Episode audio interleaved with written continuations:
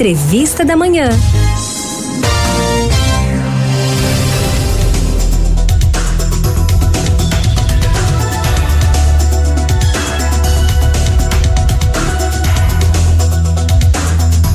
Além de descontos especiais ofertados pelos diversos segmentos do varejo e serviços, o Dia do Consumidor, comemorado hoje, também tem como objetivo alertar sobre o direito de todos os consumidores.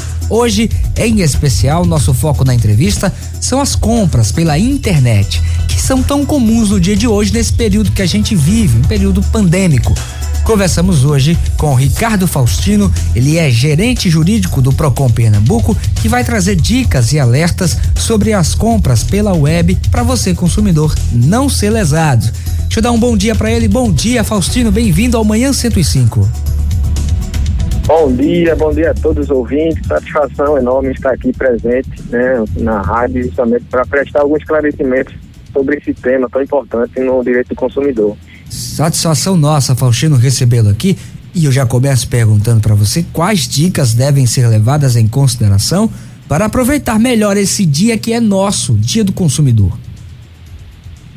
Exatamente. É, a gente já vê, né, no, desde o do início da semana, é, que muitas empresas, né, essas empresas especialmente que vendem produtos na internet, vêm ofertando algumas promoções né, justamente para beneficiar o consumidor na data de hoje. Então, é importante que os consumidores é, fiquem atentos a essas promoções, tá? Especialmente aquelas promoções mirabolantes, com valores uhum. abaixo da média, né? Aquela abaixo do mercado. Certo. Porque é um indicativo de fraude. Então, um produto ali que normalmente é ofertado, inclusive em, em, em épocas de promoção, por um valor, por exemplo, de mil reais e hoje está a 500, a 300 reais, o consumidor tem que ficar muito atento, né, porque é um valor fora do mercado, fora do padrão. Então, isso é um indício que o consumidor né, é, é, é, possa ser lesado aí na compra de determinado equipamento. Tá? Vai fornecer seus dados, vai fazer o pagamento e possivelmente é, é, não receberá o produto. E aí é importante né, que os consumidores façam compras em, em lojas credenciadas, lojas conhecidas né, no mercado. Né, porque numa situação dessa, né, ele vai poder se socorrer dos órgãos de defesa do consumidor para é, é, buscar seus direitos. Né? Uma empresa desconhecida dificulta em muito né, esses órgãos de defesa do consumidor em reparar o dano, tá? Porque essas empresas normalmente são fraudulentas, fraudulentas e não existe um endereço né, fixo ali para poder os órgãos é, é, irem atrás para poder solucionar o problema desse consumidor. Perfeito. O, o, Faustino, dúvida do nosso ouvinte que chega através do nosso WhatsApp, o ouvinte é Guilherme Carvalho, ele mora em Jabotão, e ele pergunta: o que fazer com o produto levado várias vezes para assistência e mesmo assim continua apresentando problemas? Pois bem, nesse caso, né, o, o consumidor que, é, que tem um produto apresentou um vício, né, tem um problema naquele equipamento, encaminhou para assistência. Essa assistência ela tem um prazo de até 30 dias para solucionar o problema, tá? Então, o consumidor entrou, deu entrada na assistência, o fornecedor que utilizou ali de mais ou menos 10 dias né, devolveu e esse produto apresentou novo vício, novo problema, o consumidor já tem o direito né, a um produto novo, tá certo? Com perfeitas condições de uso, a restituição desse valor né, devidamente atualizado. Tá? Isso a, a escolha do consumidor. Então, é, caso, nesse caso específico, né, que o consumidor já deu três entradas, na verdade ele não precisava nem dar a segunda, tá certo? Porque aí a, a partir é, da primeira, né, o, o fornecedor ele tem ali aquele prazo de 30 dias durante o período da garantia para acionar o vício daquele equipamento. Então a gente orienta que esse consumidor vá ao PROCON com as ordens de serviço, nota fiscal, documentos pessoais, para poder a gente notificar esse fornecedor, né, o fabricante e a assistência técnica para poder garantir esse direito, que é a restituição do valor pago, devidamente atualizado, ou a troca do produto por um novo. No caso, é, se o, o, consumidor ele decidir não querer mais o produto, ele vai dizer, eu quero o meu dinheiro de volta. Se o produto custou na época que ele comprou 110 reais, ele vai receber esse valor corrigido hoje. Exatamente, exatamente. O valor atualizado. Né? Perfeito. E é a escolha do consumidor. Não é o fornecedor que vai determinar se vai devolver o produto novo ou a restituição. O consumidor, no momento da abertura da reclamação, ele vai fazer aquela opção ali e o fornecedor vai ter que respeitar. Uhum. Agora, Faustino, existe alguma coisa falando da lei do arrependimento sobre compras pela internet? Sim, existe, né? O código é bem claro com relação a isso. Né? É, o consumidor que adquire qualquer produto ou serviço aí na é, é, pela internet, tá? ele tem um prazo né, legal de sete dias para se arrepender daquela compra, tá? Como o consumidor está comprando pela internet não tem aquela opção de manusear o produto para saber como é, né, a lei deu essa, esse benefício justamente para isso, tá? Então, independente do motivo, né, o consumidor tem direito a esse arrependimento. Tá? Não gostou do produto, o produto chegou, não gostou do produto, né, entre em contato com o fornecedor uhum. tá, para poder fazer o cancelamento dessa compra. E uma dica importante, que muita gente não sabe e muitas vezes vagam né, sem saber. A, a, devolução desse produto por parte do consumidor, ele não poderá ter nenhum custo, tá? Esse custo é, deve ser feito por parte da empresa.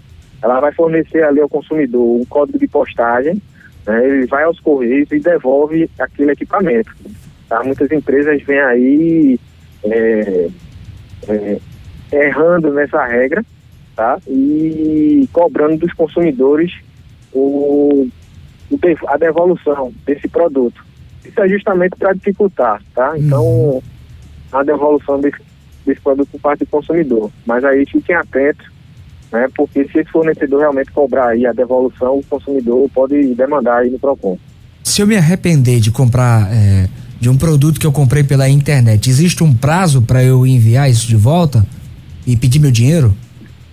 Veja, é, o consumidor, o produto chegou, né, esses sete dias a contar do, da data do recebimento do produto, não da data da compra, tá? Então é importante isso também.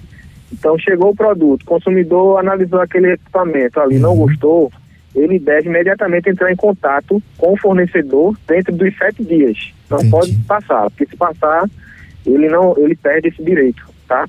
Então em sete dias chegou o produto, não gostou, sete, em, em, até sete dias ele deve entrar em contato com esse fornecedor para poder formalizar a devolução. E aí o fornecedor vai ter que garantir o consumidor ali, né, o número de protocolo, o número do atendente, né, o dia uhum. da ligação, para poder o consumidor é, é, é, conseguir provar ali que entrou em contato naquele momento. Esse é um prazo de sete dias. A gente percebe, Faustino, que há uma crescente, é, de, uma crescente procura dos jovens para comprar é, produtos em sites que são hospedados no exterior. Como é que fica essa questão? O que, que é preciso nesse caso para que os consumidores fiquem atentos a esses sites que são é, externos ao Brasil? Ótima, ótima, ótima pergunta. Veja, é, esses sites internacionais, né, que, que os consumidores, normalmente chineses, né, que aí é, é, são os mais utilizados aí, pelos consumidores brasileiros o consumidor tem que estar muito atento, né? Se for fazer uma compra, tem que buscar um site ali confiável nesse sentido, que ele já recebeu, que não tem muito problema. Mas, assim, a legislação brasileira, infelizmente, não garante o consumidor nesse caso, né? Porque entra o direito internacional, infelizmente, o CDC, né? O Código de Defesa do Consumidor brasileiro não abrange essa, essa, essa parte. Uhum. Então, consumidor que fizer esse tipo de compra tem que ter muito cuidado. Se já é, é, sites brasileiros, né? empresas brasileiras já tem que ter um certo cuidado, mas empresas internacionais têm que redobrar né, esses cuidados, tá? Para poder é, não ser lesado aí não conseguir né, é, ser ressarcido, ter o produto de volta, né, entregue. Uhum. Tá? Então é importante que o consumidor fique muito atento também com relação a isso. É, Faustino, tem uma pergunta que chega aqui de São Paulo é, de um ouvinte, ela coloca uma situação que eu acho que engloba o, o país inteiro. Ela queria saber se é certo, no caso dela, a fornecedora de água é a Sabesp, ela quer saber se é certo se a empresa responsável pelo fornecimento de água cobrar todo mês uma taxa, sendo quando a água está cortada. Veja, é, isso aí é legislação é, estadual, tá certo? Uhum. Da, da, empresa, da concessionária de fornecimento de água. Cada uma vai definir ali se realmente vai existir essa cobrança né, ou não. Normalmente eles justificam, aqui no estado de Pernambuco já isso existe também, tá? Sim. É a mesma regra. Eles justificam justamente pelo fato da manutenção do sistema. Hum. Tá? Porque a, a, a, o fornecimento de água está à disposição do consumidor, mesmo quando ele está sem o fornecimento de água ali naquele momento. Tá? Então ele não cobra o consumo, tá? e, mas cobra essa taxa justamente para é, com a justificativa de manutenção da rede. No caso dela, se ela está sem água, seria essa taxa de manutenção, ela não está pagando o consumo. Isso, exatamente.